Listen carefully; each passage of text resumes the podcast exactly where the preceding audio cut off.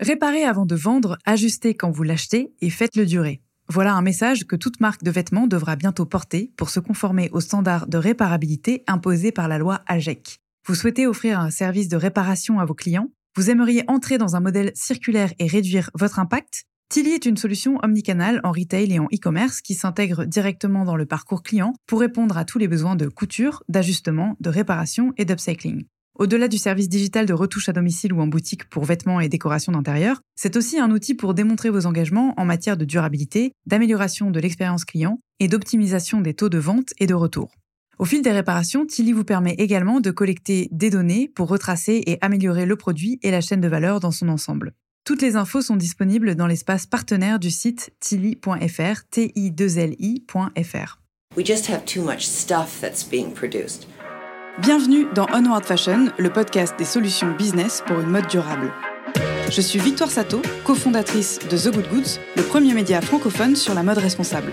Sur ce podcast, je reçois des femmes et des hommes porteurs de solutions pour accélérer la transition de la mode et du luxe. Outils tech, conseils de marques engagées ou en transformation, partage d'expertise, ce podcast est conçu comme une bibliothèque de solutions concrètes, centralisées et immédiatement disponibles pour guider l'industrie vers un développement durable. Je vous donne rendez-vous tous les 10 jours sur la plateforme d'écoute de votre choix. Vous abonner à la chaîne présente le double avantage d'être notifié à la sortie d'un épisode et de nous soutenir en un seul clic. Nous avons également une newsletter business mensuelle à laquelle vous pouvez vous inscrire sur thegoodgoods.fr. Bonne écoute Un langage Des langages La mode a-t-elle toujours été bavarde? Le langage de la mode est-il visuel ou écrit? Comment a-t-il évolué dans les magazines et sur les réseaux? Quelle est la responsabilité du langage des médias de mode féminine dans les injonctions à paraître? Et pourquoi les discours green des marques ne fonctionnent pas? Étant collectionneuse et passionnée de magazines de mode de toutes les époques, cofondatrice moi-même d'un média indépendant et alternatif, vous vous doutez que cette énumération est un ersatz de ma conversation avec Saveria Mandela, doctorante en études de la mode à l'EHESS et dédiée à son langage. Entre le bullshit marketing de certaines marques et la timidité d'autres à prendre la parole, entre poursuite des tendances et rôles de prescription, entre RP conventionnel et campagne digitale débridée, l'industrie peine à sculpter des mots et une image cohérente pour parler d'elle.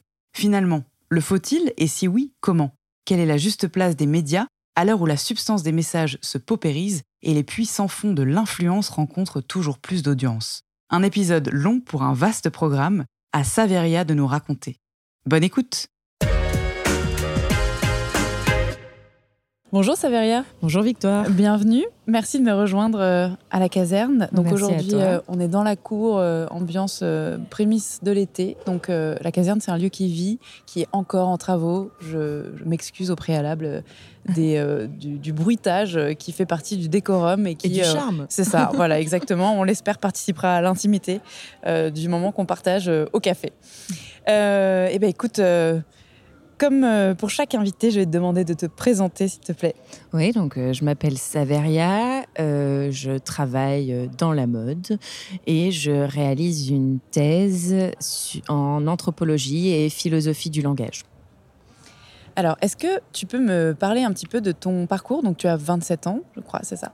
un petit peu de ton parcours parce que c'est pas commun de faire une thèse euh, dans le langage de la mode? Euh, oui, alors en fait, c'est rigolo parce que le langage de la mode est devenu un parfois présenté comme une discipline, alors que c'est juste le nom que j'ai essayé de donner à ma thèse pour résumer, euh, parce, qu'il y a, parce que je, croise plusieurs disciplines et plusieurs domaines, notamment du fait de, des spécialités de ma directrice de thèse et de mon labo de recherche, en fait, qui est un labo qui travaille sur l'art et le langage ce qui n'est pas euh, une discipline en soi, donc qui après permet de faire comme euh, dans le champ des cultural studies, c'est-à-dire de croiser plusieurs autres disciplines. Mais bon, je m'égare. Donc mon parcours, ça a été d'abord des études de sciences du langage avec une spécialisation en anthropologie des médias. Hum, pendant les trois dernières années d'études, non, les quatre, oui, les quatre, je travaillais. J'ai commencé euh, chez Hermès au service de presse.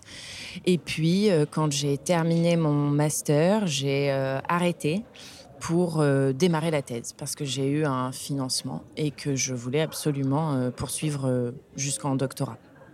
Quand tu as commencé tes études, euh, tu avais déjà en tête la recherche fondamentale ou bien tu étais plutôt intéressé par le journalisme et, euh, et, si oui, je m'interroge en fait sur, cette, euh, sur ce choix de faculté en fait de sciences du langage.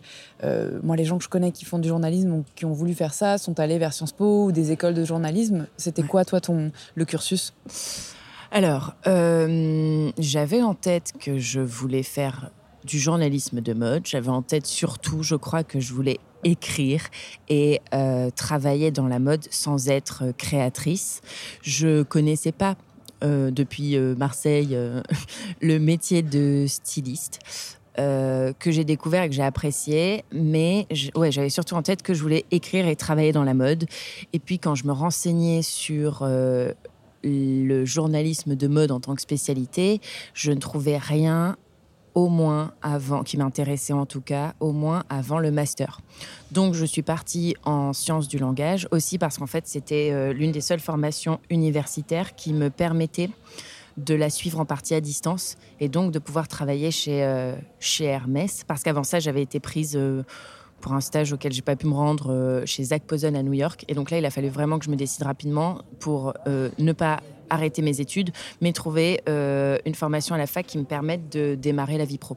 Euh, tu as grandi à Marseille, donc euh, si je fais un calcul rapide, euh, 27 ans, euh, tu étais en adolescente euh, avant Instagram. Oui. J'imagine que tu consommais des magazines de mode. Est-ce que tu peux me parler un petit peu de, de ton rapport à la presse mode? Peut-être d'abord, enfin s'il y a un historique familial, comment est-ce que tu y as accédé et quel était ton rapport à ça, jeune adulte et ado? Alors il n'y a pas il n'y a pas tout à fait d'historique familial. Euh, ma mère s'habille super bien, mais euh, sinon, il n'y a euh, aucune personne dans ma famille et mon entourage proche qui travaillait, qui travaille dans la mode.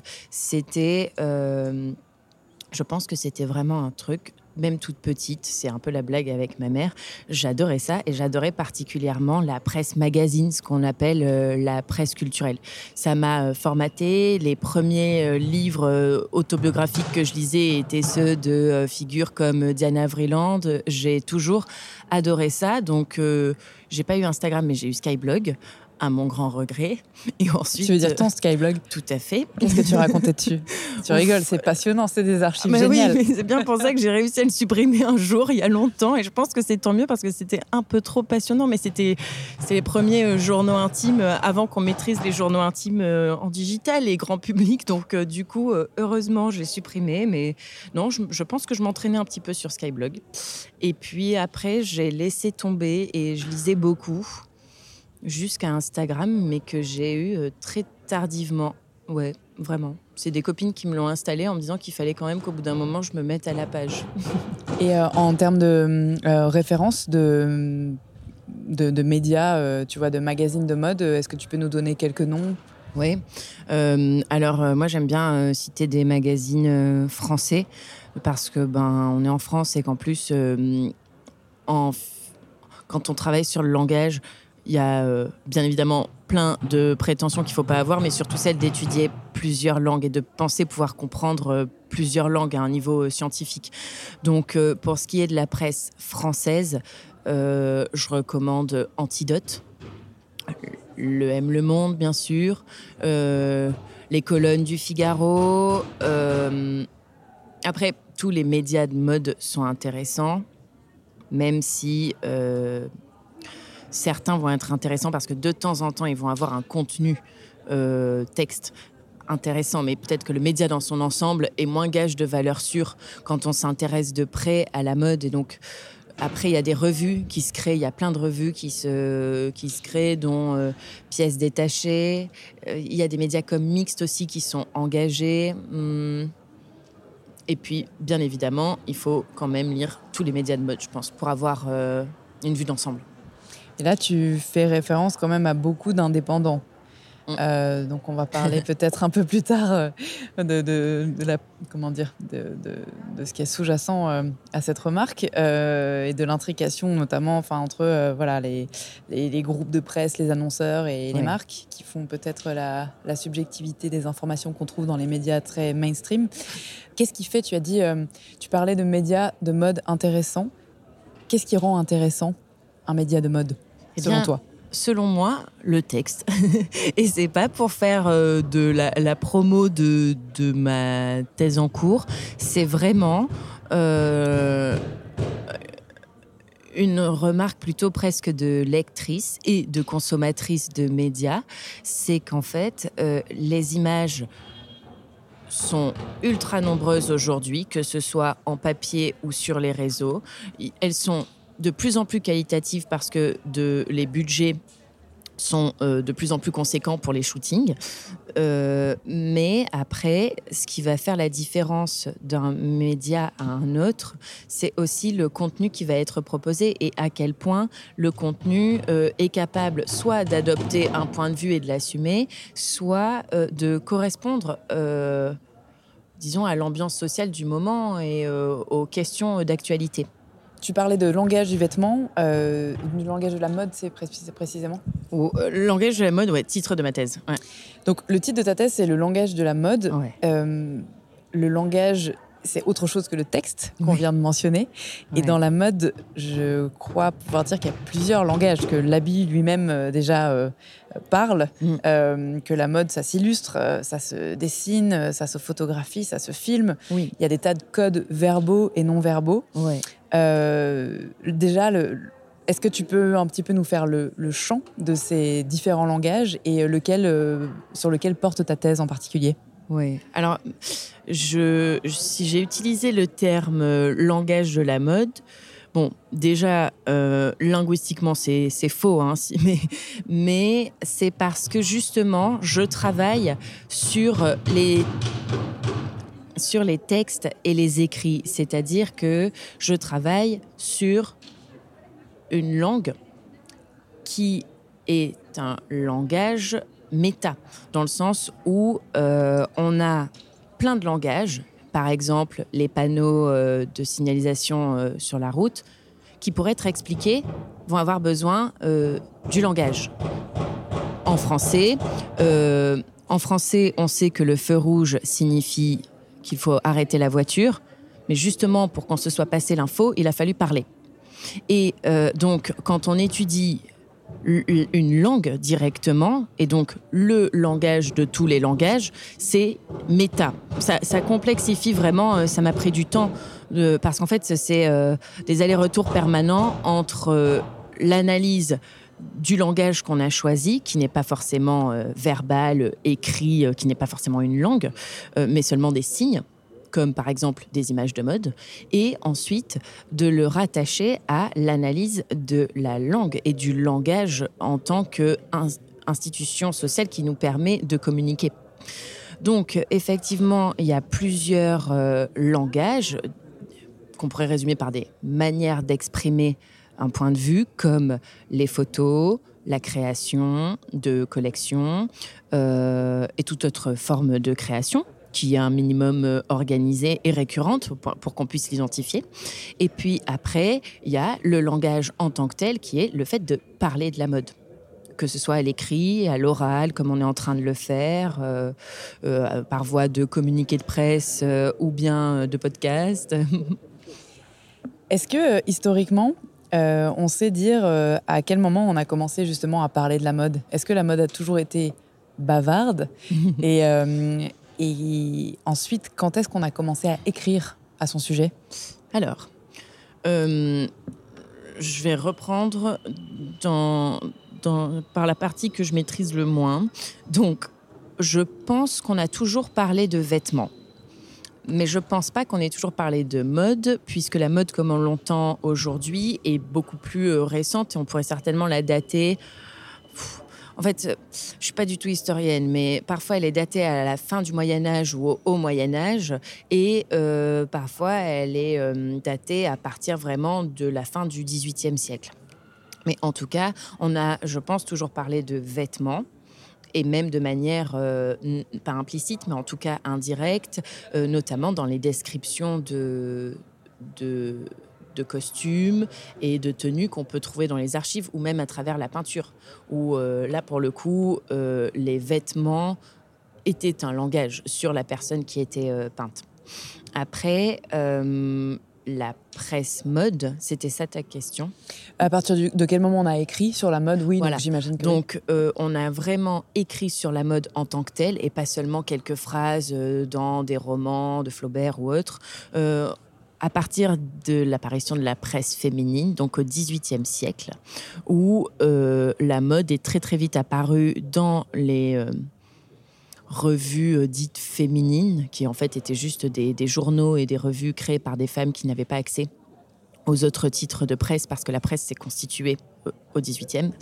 Euh, et donc, il y avait souvent une rubrique mode, vêtements, parce qu'en fait, les femmes, pour exister dans le champ médiatique, ont accepté de se plier à certaines règles et certains stéréotypes qui leur étaient imposés socialement, notamment euh, de, s'intéresser euh, aux bonnes mœurs, euh, à la vie de famille, aux vêtements, à la tenue de la maison. Et c'est comme ça que très rapidement, la mode et ce qu'on appellerait aujourd'hui le lifestyle sont apparus au XVIIIe siècle.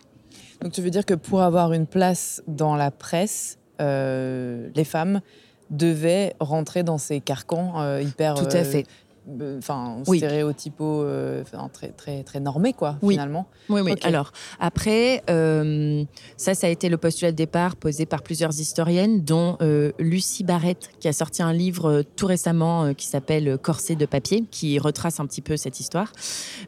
maintenant, des recherches plus récentes tendent aussi à proposer une lecture qui comme on dit, inverse le stigmate, c'est-à-dire que, bien évidemment, que ces femmes ont euh, été obligées de euh, poursuivre.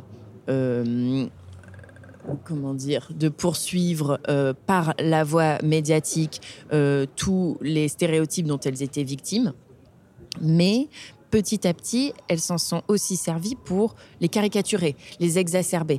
Et donc, euh, il y a des historiennes et des euh, chercheuses qui disent, mais finalement, quand on a l'impression que la presse féminine, aujourd'hui encore, euh, contraint les femmes à une certaine vision et certaines normes, est-ce qu'elle serait pas aussi en train de les surjouer et presque de singer ces normes, puisque ça a été le seul moyen pour la presse féminine d'exister au début. Ce qui du coup, pour moi, rend cette euh, analyse pas entièrement valable. Alors ça m'intéresse de savoir pourquoi, parce que moi, de prime abord, si je comprends l'intention, euh, je me dis que je la comprends parce que j'ai les clés de lecture telles que ce que tu me les exposes ici. Or, si tu files un magazine euh, à n'importe quelle nana qui n'a pas cette hypothèse en tête, que c'est une caricature, bah, t'as pas la grille de lecture qui te permet d'avoir ce recul et tu prends au premier degré tout ce qui est indiqué comme étant les bons codes à suivre en tant que femme parfaite selon tel et tel critère du moment. Tout à fait. Euh, et, je suis d'accord avec toi. En fait, euh, donc ça, c'est plutôt euh, des recherches, disons, historiques et sociologiques. Et puis, il y a les media studies qui proposent de s'intéresser donc justement à cette réception en rappelant le, caractère nécessairement sociologique d'une étude de réception et potentiellement un caractère, presque psychologique, c'est-à-dire qu'il faudrait étudier la réception en rentrant dans la tête du lectorat et donc des lectrices et des lecteurs. Et euh, moi, c'est pas du tout mon objectif, mais euh, comme certaines recherches le précisent et je suis tout à fait en accord, on a beau peut-être comprendre que c'est une manière de retourner le stigmate ou de singer une représentation stéréotypée. En attendant, ça nous impacte. Euh, et, bon, et le, terme de body summer, euh, on l'a tout en tête à l'arrivée du mois d'avril, euh, sans se dire oh là là, c'est juste pour singer la grossophobie sociale. Et puis ça pose aussi la question de euh, euh, comment dire la, représentation euh, de ces médias, de la diversité, parce que tu peux dire ok, si moi je suis une nana blanche et fine, hétéronormée, qui vit dans une ville, une grande ville, etc. À la limite, je peux comprendre que ces codes sont des caricatures et me les approprier pour, enfin mieux les déjouer, mais qui, en France, correspond à ce que je viens de décrire en termes. Enfin, c'est l'objet du bouquin d'Alice Pfeiffer. Je ne suis pas parisienne. C'est vraiment les médias euh, s'adressent en plus à une, à une, communauté de femmes extrêmement restreinte qui n'est pas du tout représentative de la population globale française. Alors, c'est ça, ça, tout le paradoxe, c'est que même si il ne s'en sont pas préoccupés pendant longtemps, ils s'adressent à beaucoup plus de monde que ça, étant donné que pour ceux qui existent encore, c'est parce qu'il y a un lectorat derrière. Et il y a certains médias actuellement qui ont des chiffres, même en print, qui remontent. Donc en fait, non, ils s'adressent à, à beaucoup plus de, de, de diversité de personnes que ce que eux s'attachent à représenter.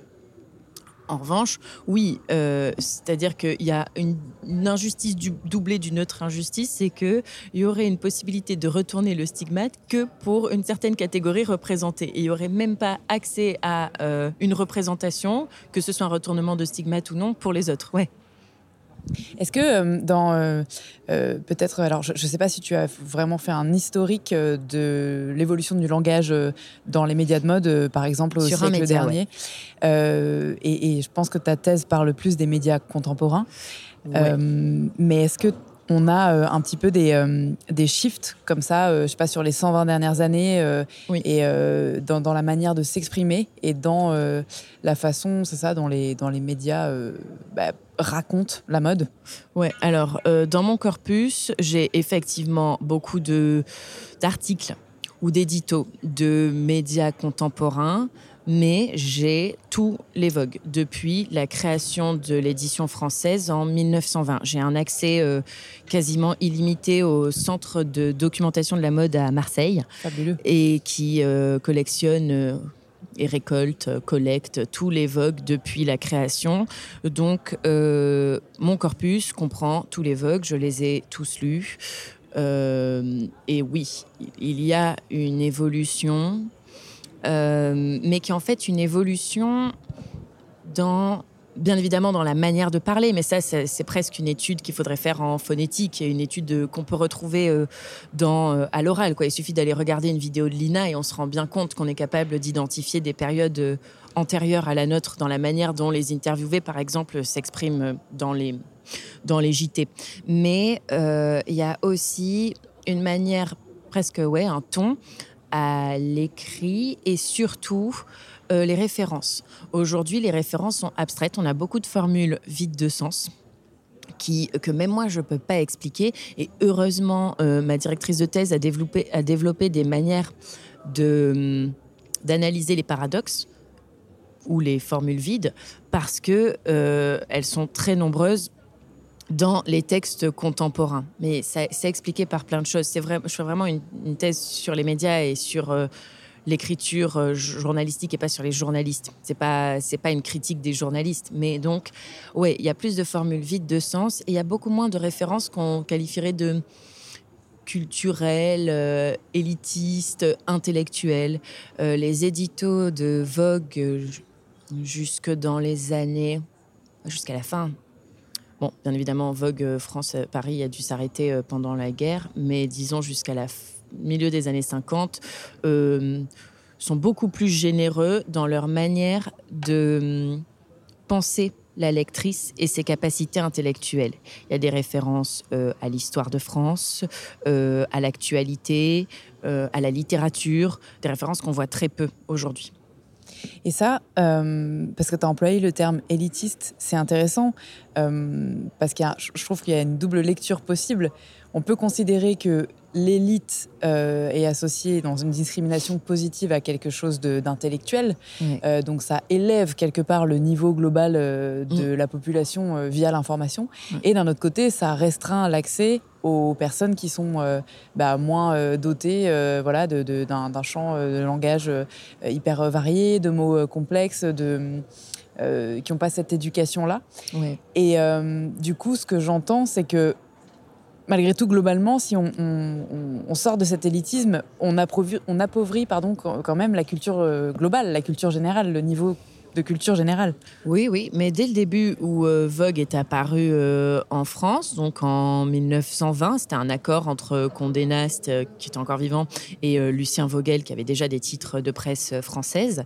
le but n'était pas de vendre à une petite partie de la population. Le but était de vendre à un maximum de, de lectrices et d'adeptes de la presse mode en train de se créer. Et c'est pas pour autant que euh, y avait une tentative, disons, de nivellement par le bas. Et c'est euh, cette volonté à la fois de vendre au maximum et en même temps de produire un contenu euh, qui peut paraître élitiste, mais qui s'adresse, qui tente de s'adresser au plus grand nombre, donc qui, qui, qui vraiment considère intellectuellement l'ensemble de la population. Et ça, aujourd'hui, on le retrouve moins.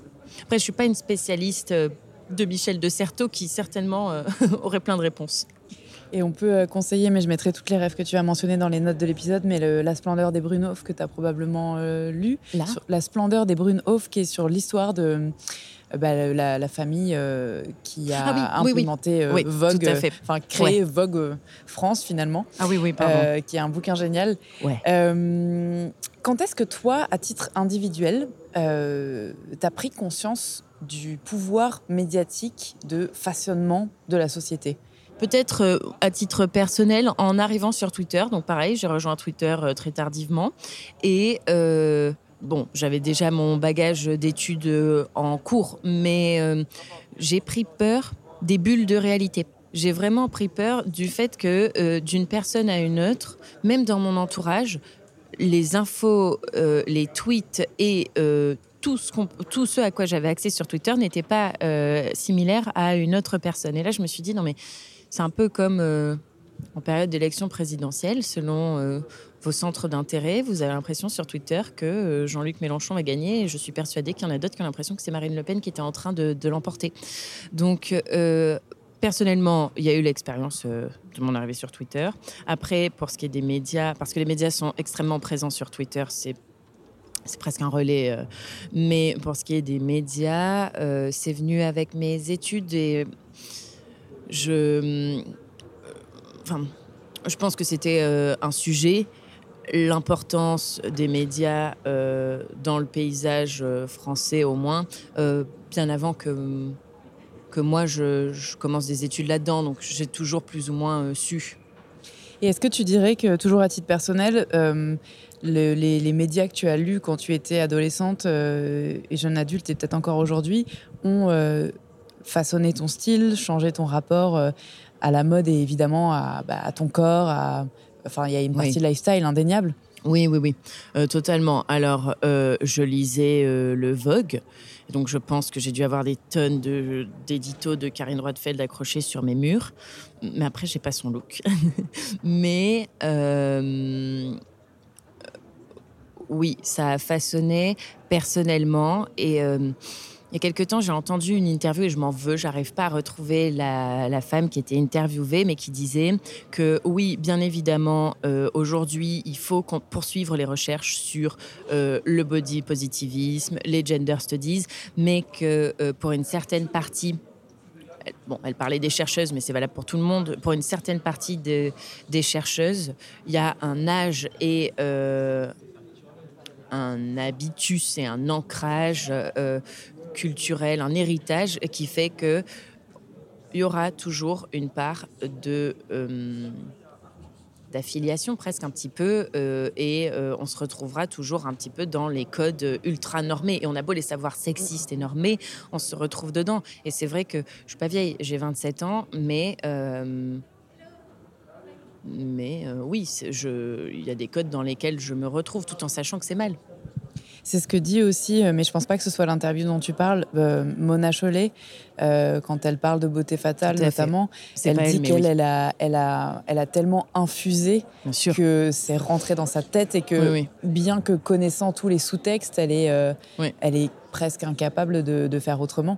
Mais c'est en ça le, sens de ma question précédente, à savoir est-ce qu'il y a vraiment eu des shifts dans la façon de, communiquer dans, dans, les médias sur le siècle dernier? Parce que je, collectionne euh, les magazines vintage, euh, principalement euh, des années 70, 80, 90 parfois. Et en feuilletant les pages, à la fois le, sexisme, la misogynie, la, dictature, en fait, et les injonctions à tout va me sautent aux yeux.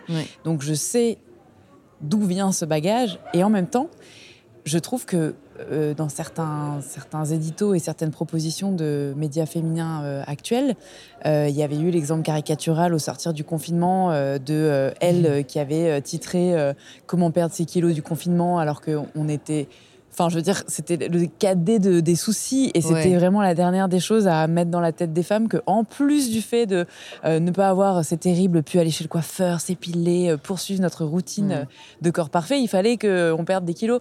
Et du coup, enfin, je, me dis, mais c'est qui se met autour de la table, tu vois, en réunion édito qui pense que ça va être une bonne idée de, de remettre cette cover à l'époque en 2020. Et encore aujourd'hui, il y a des choses qui me choquent. Donc finalement, dans le fond des propos, est-ce qu'on n'est pas encore euh, complètement dans cette culture?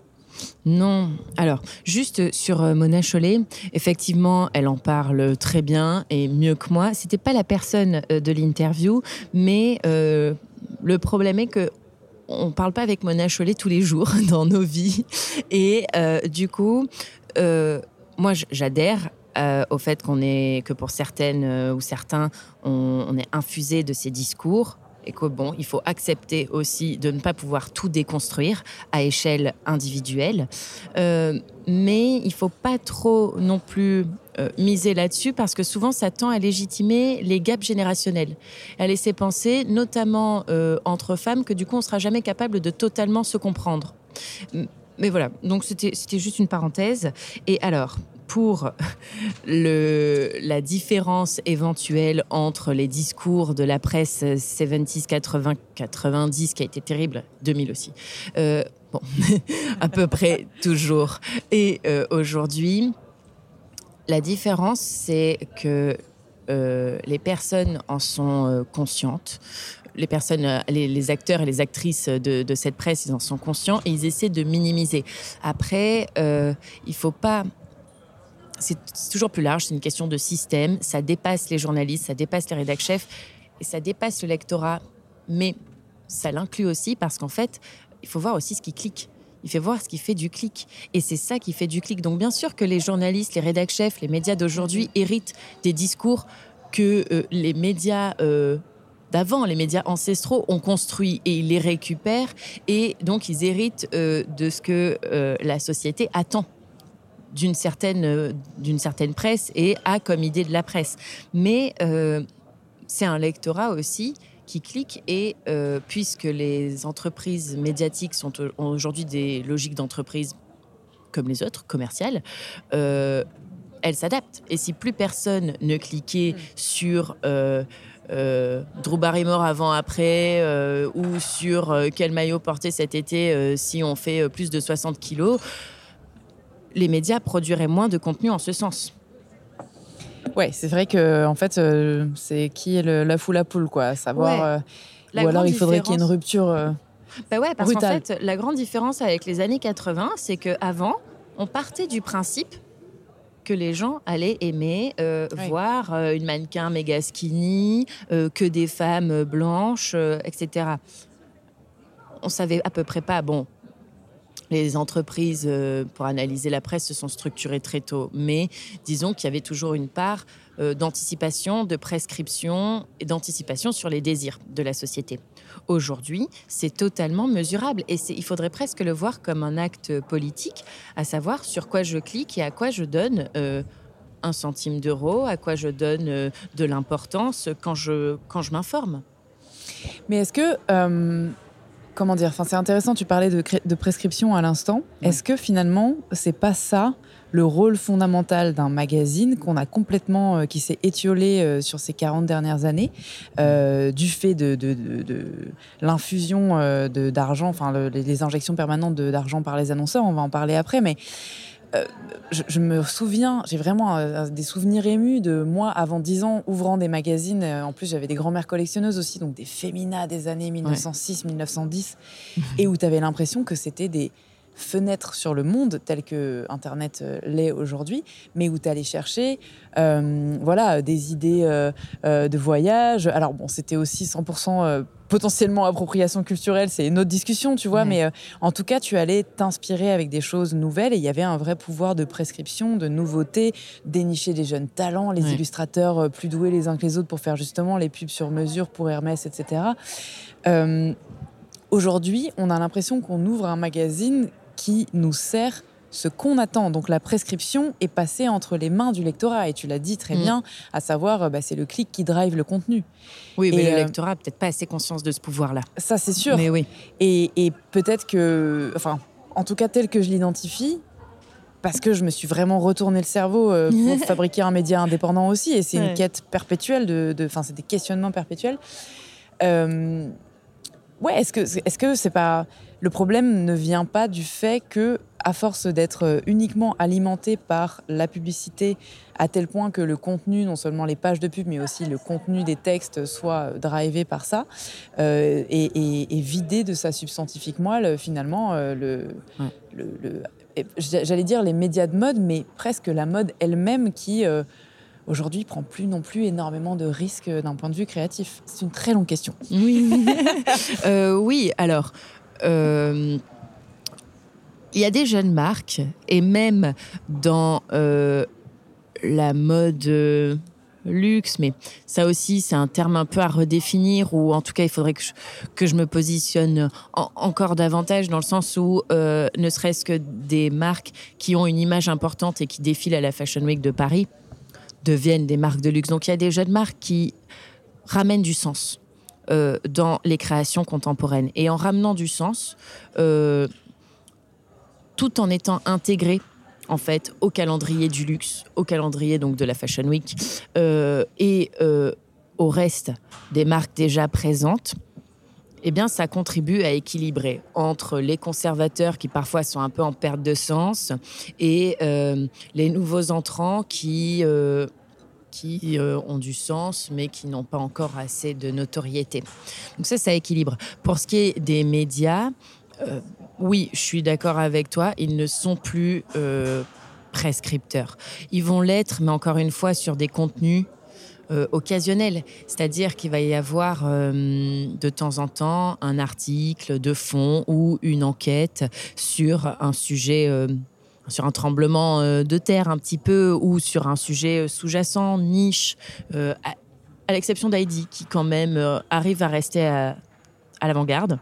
Mais sinon, ouais, ils ont un peu... ils- C'est bizarre à expliquer parce qu'il y a des actions mises en place qui restent innovantes, prescriptrices, ou en tout cas qui, quand on les voit, donnent l'impression que c'est frais et que c'est nouveau. T'as un exemple en tête? Par exemple, euh, le Madame Figaro avec euh, Cannes, qui euh, essaie de se positionner en tant que média qui a historiquement accompagné le monde du cinéma, et c'est assez vrai. Et là, j'ai vu des vidéos qui sont sorties, c'est, c'est du format innovant, mais après, quand, même quand le format est innovant, ou quand les contenus de fond qui sont de moins en moins présents et de moins en moins rémunérés, et en plus fait par des pigistes, ce qui permet pas non plus euh, des temps d'enquête super longs. Euh, sinon, ça va plus être de répondre à ce que la société euh, a déjà marqué comme intéressant. C'est-à-dire que euh, on va voir des interviews, non pas de gens qu'on découvre, mais euh, de gens qui ont déjà un million sur YouTube. On va euh, avoir que des interviews de personnes qui ont sorti un livre, et souvent ça arrive dans le cours de la promotion et pas dès le début et c'est pas la première interview qui est sollicitée. Voilà, il n'y a pas de prescription, on découvre pas parce qu'il y a Internet et que du coup les médias se font dépasser par plus large que pour rester prescripteurs, mais aussi parce qu'ils sont devenus plus frileux du fait des annonceurs et de la globalisation. Tu parlais euh, à l'instant de du comment dire des papiers qui étaient écrits par des pigistes, donc qui du coup euh, ça signifie qu'ils sont plus courts, j'imagine, et que il y a moins de temps d'investigation. euh. La différence entre, la, entre le pigiste et le journaliste, c'est le contrat de travail. C'est-à-dire que le journaliste euh, peut, est en, au moins en CDD pour un certain temps et il n'est pas payé au rendu d'article. Il est payé euh, tous les jours, quelle que soit la finalité de sa journée, ce qui permet l'enquête. Et c'est pas le cas des pigistes. Et dans la mode, on s'est globalement désintérêt de l'enquête, euh, de l'investigation parce que bah, y a un système d'annonceurs qui fait que tout le monde est obligé de, bien s'entendre et que tout le monde serait perdant à euh, faire des enquêtes à la Élise Lucet. D'ailleurs, on voit comme elle est reçue euh, pour, ses, pour ses enquêtes sur la mode. Hein. Et donc, du coup, il n'y a pas d'investigation, il y a de l'enquête plutôt esthétique. Et l'enquête esthétique, parce que les médias sont obligés de diversifier les budgets et de les répartir autrement, peut être réalisée par des pigistes la majorité des, personnes qui écrivent dans la mode sont des, sont des pigistes.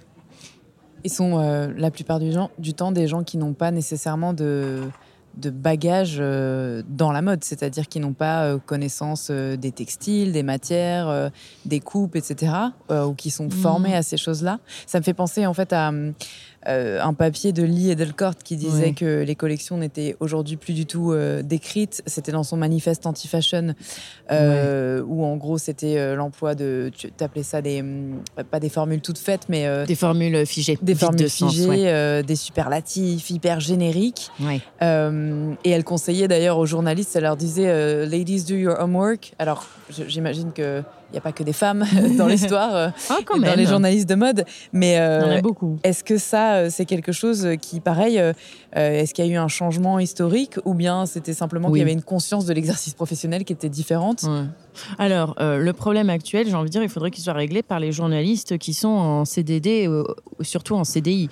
Parce qu'en fait, quand on est pigiste et que on, pour vivre, on vit au rendu d'articles, on prend un peu ce qui vient et souvent euh, la partie review de défilé n'est pas du tout euh, réalisé ou même accessible aux pigistes parce qu'en fait, il y a euh, le pigiste qui va devoir contacter tout seul l'agence de presse pour prévenir qu'il va faire la review de tel défilé et du coup qu'il aimerait venir au défilé. L'agence de presse va lui répondre désolé mais on ne s'est pas quitté, euh, la salle est pleine. Et à côté, on a la journaliste qui est rattachée à un média depuis euh, quelques années et où il y a le service du média en charge de la Fashion Week qui lui a déjà attribué sa place, etc. C'est facilité ne serait-ce que dans l'expérience mode et dans le contact avec le vêtement et avec tout le réseau qui permet de euh, rendre un, un contenu et une review de qualité. Après, les pigistes c'est pas non plus énorme le nombre de professionnels journalistes de la mode en France. Les pigistes euh, sont connus, euh, se débrouillent seuls, même pour ce qui est de leurs relations presse et donc de leurs accès euh, aux événements et aux défilés. mais oui, il, y, a effectivement, par rapport jusqu'aux années 2000, 2010, pour certains médias, des reviews qui sont plus vides, qui sont moins techniques, aussi parce que la mode image est arrivée. Et de quoi on parle quand on parle plus de vêtements, mais quand on parle d'un moment, euh, d'un moment image dans tous les sens du terme. Donc euh, ça a complexifié l'exercice. Euh, je pense qu'il y avait un désintérêt du public pour la partie technique parce qu'il y a eu la fast fashion.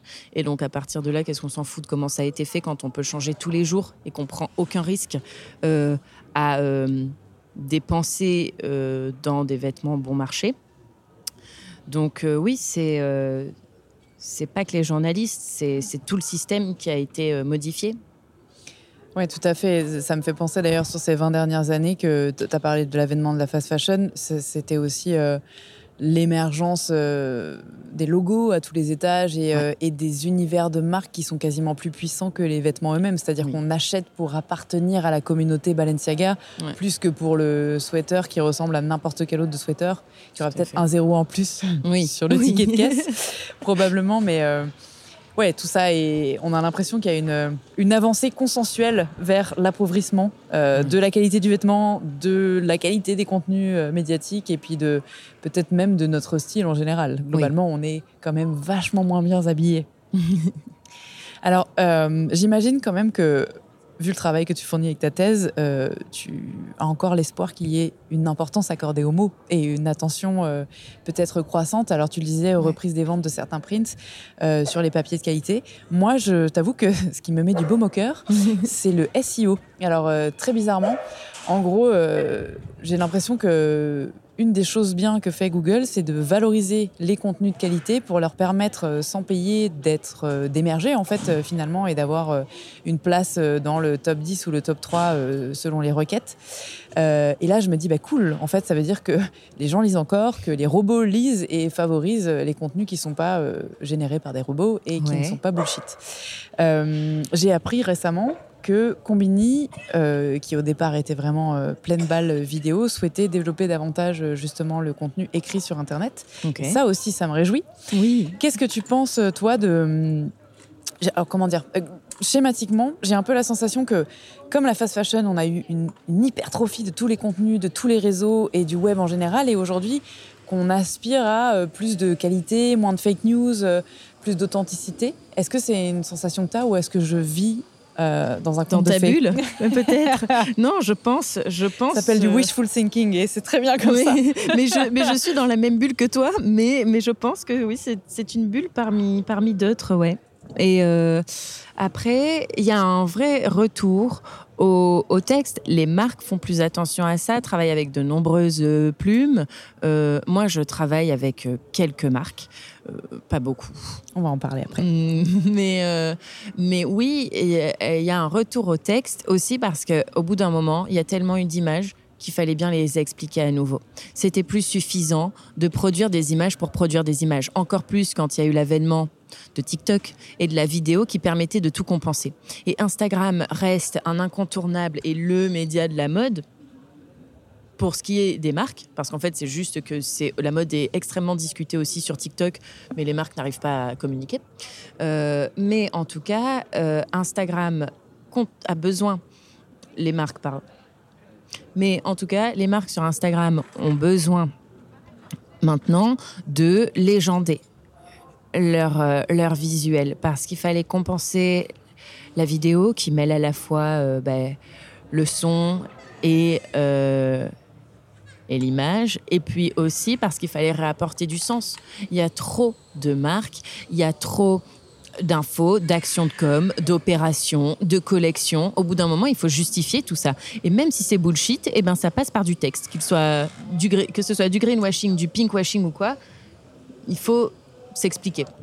C'est une manière de rentrer aussi en relation avec euh, ses clients, ses communautés, euh, mmh. chose que ne permet pas. Enfin, il y a une distance qui est qui est mise en place avec une image seule, oui. qui, euh, qui peut être réduite par le texte. Ouais. Mais c'est une prise de risque, évidemment. Et c'est un discours qu'il faut, euh, on va en parler parce que c'est ton travail, mais construire autour d'une marque. Mais avant ça, j'imagine qu'il faut que cette marque elle-même sache quelle est euh, sa raison d'être, quel est son ADN, qu'elle définisse ce qu'elle a envie de raconter. Et c'est une hypothèse que j'ai, mais qui expliquerait ce pourquoi les marques ne sont pas bonnes sur TikTok, mais de la même manière que pour l'instant elles sont pas bonnes dans le métavers, euh, c'est parce que elles y vont dans l'idée de toucher le plus de personnes possible pour vendre des choses, alors que aussi bizarre que ça puisse paraître, c'est quand même, euh, enfin, ce sont des canaux où on va chercher du lien et on va chercher euh, du, lien social à un autre individu ou à une marque en tant qu'entité individu. Et bah, si tu vas sans raconter quoi que ce soit, bien sûr, eh ben, tu touches personne. Bah oui. Euh, alors, parle-nous un petit peu de. Alors, attends, avant que tu nous parles de ton, de ta mission, euh, de tes missions à côté euh, de la thèse, je voudrais que tu me pictures le média indé idéal si on devait sortir justement de ce système avilisant et omniprésent des annonceurs. Mmh. Qu'est-ce qu'il y aurait finalement dans un magazine de mode au top pour toi aujourd'hui? Alors, c'est une question que je me suis posée et que j'ai même tenté de mettre en place. Et puis le Covid est arrivé. Mais euh, moi, mon média de mode idéal, indépendant, ce serait un média que de review, que de critiques de mode en période de défilé. Donc ça veut dire que au sujet des marques qui défilent. Qu'est-ce que tu fais du reste de la mode? C'est pas de la mode? Si, c'est de la mode, mais je pense qu'il faut plusieurs médias pour euh, plusieurs sujets et que euh, un média de mode n'est pas obligé de parler de tout ce qui se fait dans la mode. Il faut accepter, c'est un positionnement. C'est soit on devient une sorte de journal de mode, et dans ce cas-là, on fait de l'actu et on couvre tout. Mais les médias de mode, c'est de la presse magazine, c'est de la presse culturelle, c'est né avec un angle, c'est né avec des positionnements, avec des volontés de marketing, euh, d'argent et de euh, répandre certaines euh, cultures, certains points de vue. Et donc, il faut peut-être accepter aussi de communiquer, de trouver un angle et de ne pas parler de tout, de savoir quand est-ce que ça concerne tel média ou non. Donc ça voudrait dire par exemple que si tu, donc en dehors des marques qui défilent, euh, si tu fais un média de streetwear, tu vas parler de ça, des initiatives euh, des X marques euh, qui sortent ou dédiées aux sneakers ou. Pourquoi pas Alors moi, comme je l'avais envisagé, il avait déjà un nom, ça s'appelait Blocknote, comme et, et, il avait des textes. Enfin, il y avait beaucoup de personnes qui avaient contribué dessus. C'était print ou web? Print, mais c'est partie remise. en tout cas comme je l'avais envisagé, c'était plutôt un angle au sens de euh, un type de contenu, un type de format. D'accord. Et de contenu. Je pense qu'après, euh, s'arrêter à des esthétiques, c'est un peu plus délicat. D'accord. Oui, je suis assez d'accord parce que c'est vrai que tu as aussi euh, dans la mode toujours envie de faire des ponts culturels avec des initiatives, etc. Donc, mais c'est intéressant parce que ça signifie que, en fait, c'était un peu la logique d'Instagram au début, à savoir monocanal, monoformat, etc. Donc, c'est une, euh, c'est une chouette approche à suivre alors. oui. Bloc-notes 2.0. Euh, Un euh, retour peut-être. alors, donc aujourd'hui, à côté de ton activité de recherche, tu accompagnes les marques dans leur communication, dans leur choix sémantique. Quelle est ton activité précise? Pas trop. Alors, je, je rencontre des marques et beaucoup de jeunes créateurs qui, petit à petit, donc intègre cette mode de luxe, euh, disons la mode image, quoi. Euh, après, je, ça m'arrive d'écrire des textes pour des marques, mais moi, ce qui m'intéresse, c'est plutôt d'être du côté euh, presse. Donc, pour ce qui est du reste, j'évite. Je préfère pouvoir garder toute liberté et travailler surtout au sein des médias. Ce qui est plus compliqué d'ailleurs que de travailler avec les marques. Et donc, euh, bosser pour les médias, ça veut dire que tu vas couvrir, tu fais un travail journalistique euh Oui, alors plutôt de décryptage, vu que je fais une, une thèse. On, on pense pas à moi pour euh, un travail journalistique au sens de fact-checking. et puis aussi, parfois, j'interviens en tant que bon, je mets des gros guillemets, mais experte. Et donc, du coup, je suis le fact-checking. Donc, ça devient du décryptage. Mais euh, ouais, décryptage. Et puis, petit à petit, euh, moi, ce qui m'intéresse vraiment, c'est la critique de mode, donc euh, les reviews de défilés et tout ça. Est-ce que aujourd'hui, tu as une analyse des principales erreurs de communication faites par les marques? Et particulièrement, je pense à, tout ce qui est discours éco-responsable. On a la sensation que Enfin, le greenwashing est partout alors que les discours verts ne fonctionnent pas. Euh, est-ce que c'est dû euh, aux erreurs des marques et dans ce cas, euh, quelles sont-elles? Et où est-ce que c'est dû à la perception finalement du lectorat? Non, non, c'est, je pense, une erreur des, des marques. en fait, il y a ce problème quand on aborde l'éco-responsabilité en tant que marque, c'est que souvent, on n'y ajoute pas l'esthétique. Et euh, après, il y a plein d'études qui pointent du doigt en disant regardez, euh, tout le monde est prêt à consommer green, mais personne n'y met le budget. Mais c'est normal, c'est parce qu'on achète. Tout est fondé sur une notion de désir qu'il faut repenser, mais ça prend du temps, ça coûte de l'argent. Ce qui compense aujourd'hui, c'est le coup de cœur. Et le coup de cœur, il passe pas par un discours écolo. Et euh, ça peut être pour une petite partie de la population déterminant, mais pour une majeure partie de la population, et pas seulement que pour des raisons financières, ça ne l'est pas, surtout quand on parle de vêtements. Le discours écolo doit être esthétisé. Il faut le rendre euh, plus attirant et il ne faut pas avoir peur, je pense, d'employer certains termes. Euh, pourquoi pas même s'il faut pas trop les employer, parce qu'après, comme on le disait tout à l'heure, ça devient des formules vides de sens. Qu'est-ce que ça veut dire qu'être éco-responsable? Euh, Du coup, on parle jamais de la dimension sociale qui est intrinsèquement liés à l'écologie.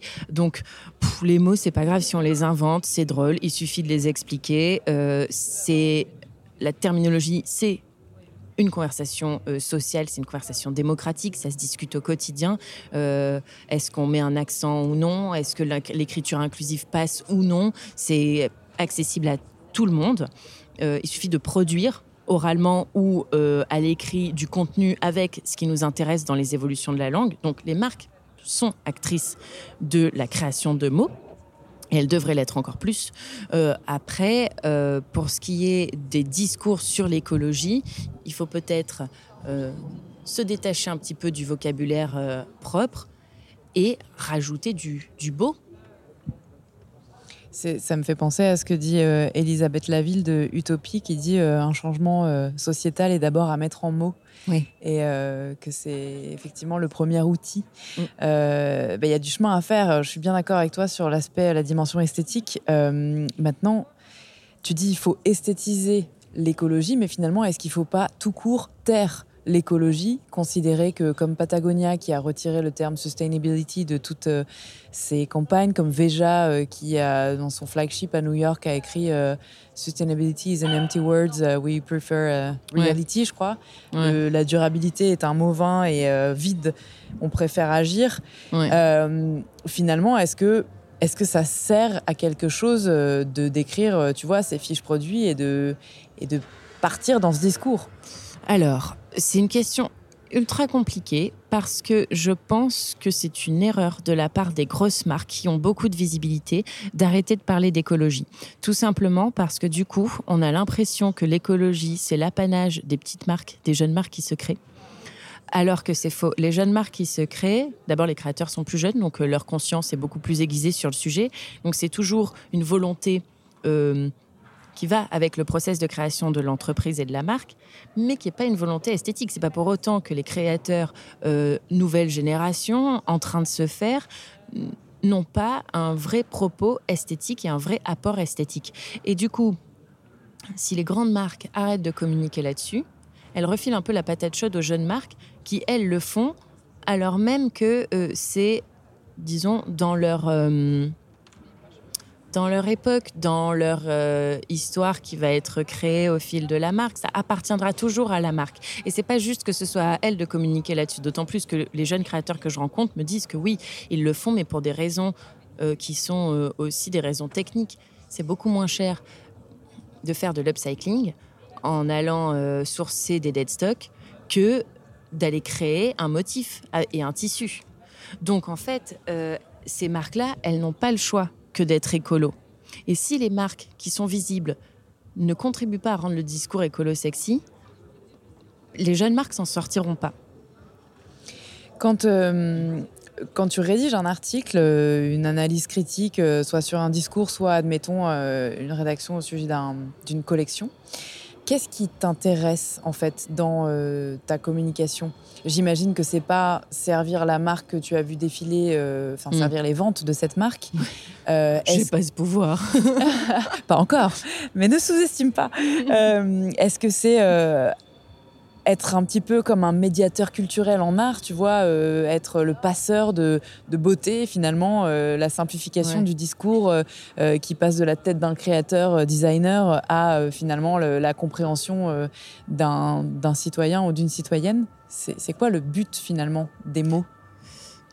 Je pense, bon, comment dire ça sans avoir l'air trop... je... Laisse-moi deux secondes. Merci. Il nous a challengé cet épisode. C'est bon? Ok. Euh, l'un des buts, c'est aussi que je suis assez convaincue qu'en fait, la mode existe parce qu'on en parle. C'est un peu ce qu'on disait euh, au début. Euh, il y a toujours eu des vêtements, il y a toujours eu des costumes, mais c'est quand la mode a décidé de se constituer en objet culturel autonome avec les médias, les marques et tout ça, qu'on s'est mis à parler de la mode vraiment. Avant, c'était plutôt du vêtement, des tendances. le, terme de mode correspondait finalement à celui de tendance aujourd'hui. Et du coup, j'aime bien l'idée de contribuer à ça, à faire durer la mode, à la faire évoluer par le discours, par le fait d'en parler, mais surtout d'ouvrir la discussion. Il y a plein de choses intéressantes. Il y a un vrai... Euh, c'est un vrai pilier de la culture, mais il faut d'un côté avoir les codes pour euh, comprendre et pour en parler. Et en même temps, il faut aussi que plus de personnes se sentent euh, concernées et impliquées par le fait de discuter ensemble la mode. Tu veux dire dans sa dimension tout quoi, euh, politique, À la fois esthétique, sociale. politique, tout à fait, social, Ok. ouais. ouais.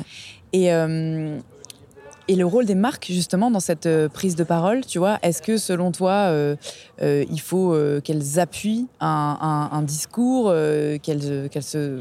qu'elles- comment dire qu'elles, il faut qu'elles appuient un discours et une identité, ou au contraire, il faut qu'elles s'effacent et qu'elles laissent les autres parler d'elles?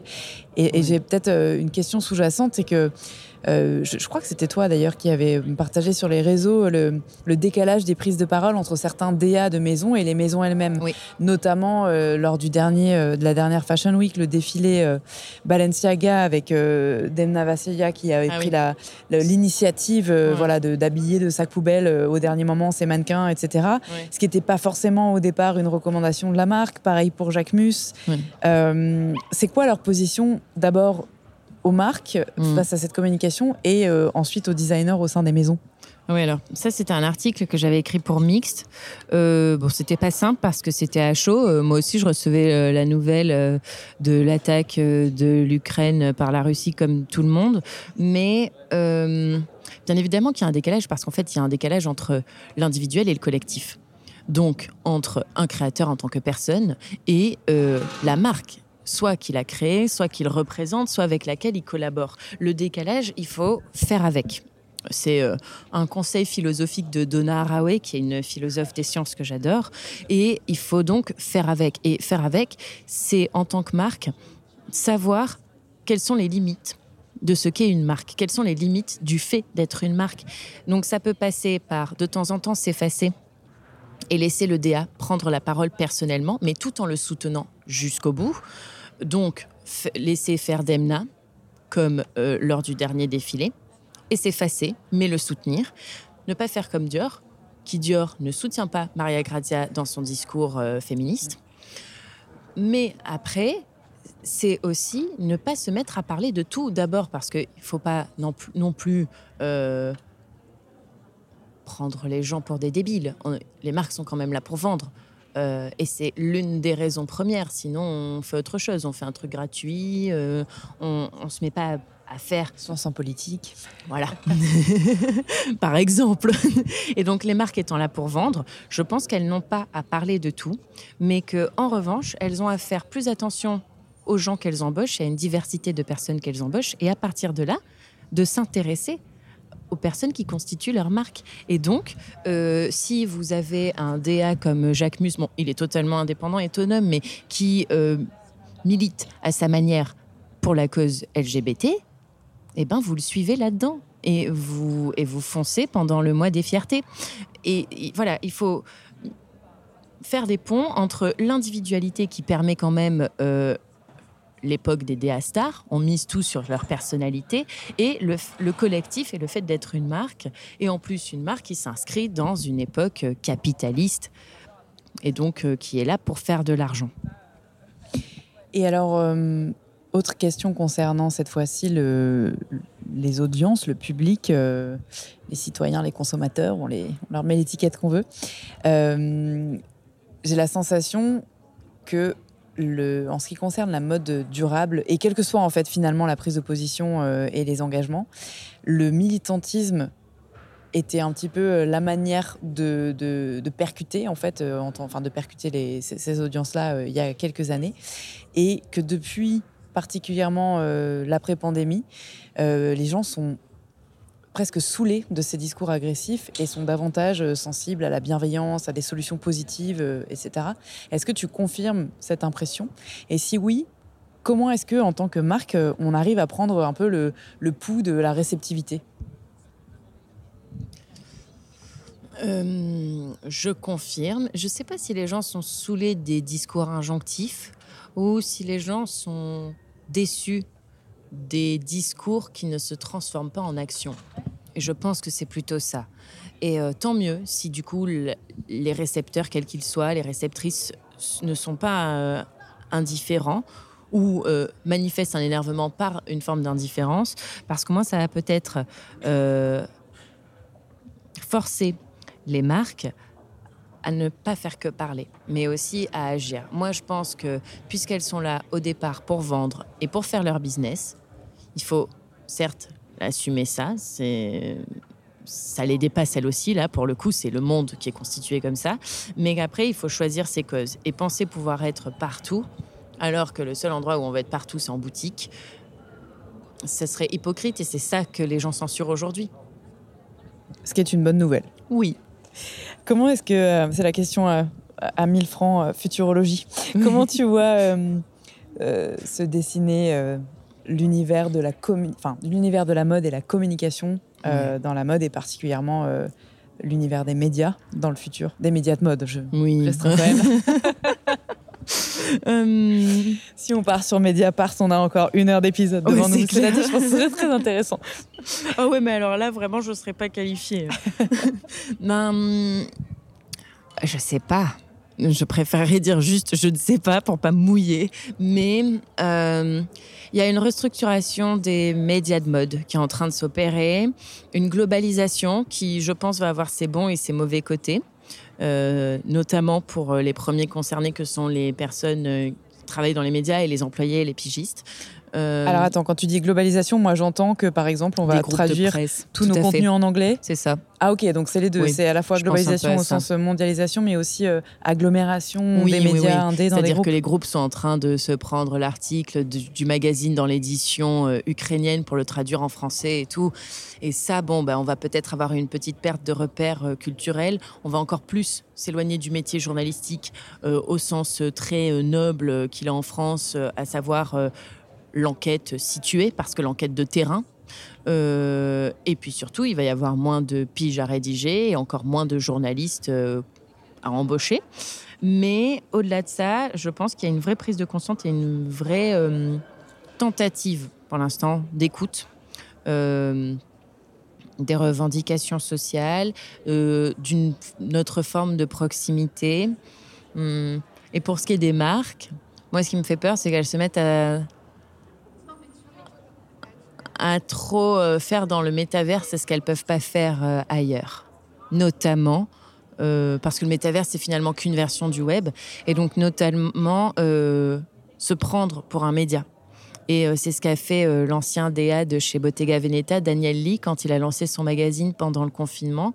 Là, je me suis dit, mais c'est Dieu Tout-Puissant. Quoi. En plus d'être DA, il pense qu'il peut être patron de presse. Et dans ce cas-là, bah, qu'il se paye sa propre pub et puis euh, qu'il fasse ses propres critiques. Ou, Elon Musk qui a 24 heures. Ou Elon Musk qui a acheté Twitter. Après, Elon Musk, il fait partie des, de la philosophie des gentils de la Silicon Valley. Et bon, le problème, c'est que sa vision de la liberté d'expression n'est pas juste. C'est une vision euh, qui autorise euh, Trump au même titre que, par exemple, Malala. Et c'est pas normal. Ça veut dire que pas tout le monde va être représenté de la même manière et que tous les discours se valent. Et c'est pas ça. La liberté d'expression, je pense vraiment que c'est pas que tous les discours se valent, c'est que communément, on a décidé ce qui avait de la valeur ou non et on jongle toute la journée et on rééquilibre. Donc, on a un petit mode d'emploi côté marque euh, pour euh, bien faire dans le futur. Côté, euh, côté citoyen et citoyenne, tu, conseillerais quoi de, Si tu as par exemple des sources à nous partager pour se cultiver au sujet de, des médias en général, de l'art du langage, ou bien, alors les médias indés, tu en as cité quelques-uns en début d'épisode? Ouais.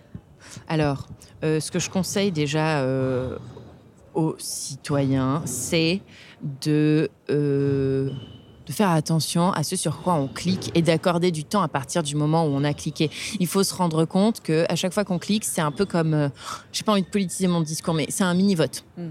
Euh, ça veut dire qu'on valide. Et même quand euh, on clique juste par intérêt, et en plus un intérêt voyeuriste, genre est-ce que Monica Bellucci elle a vieilli et quel âge a la nouvelle femme de Vincent Cassel, c'est voyeuriste. Et donc à chaque fois qu'on clique, même si c'est juste pour se renseigner, ça ne nous apporte pas grand-chose. Et surtout, ça va inciter le média qui regarde ses stats à continuer à produire du contenu comme ça. Et finalement, tout le monde se nivelle par le bas.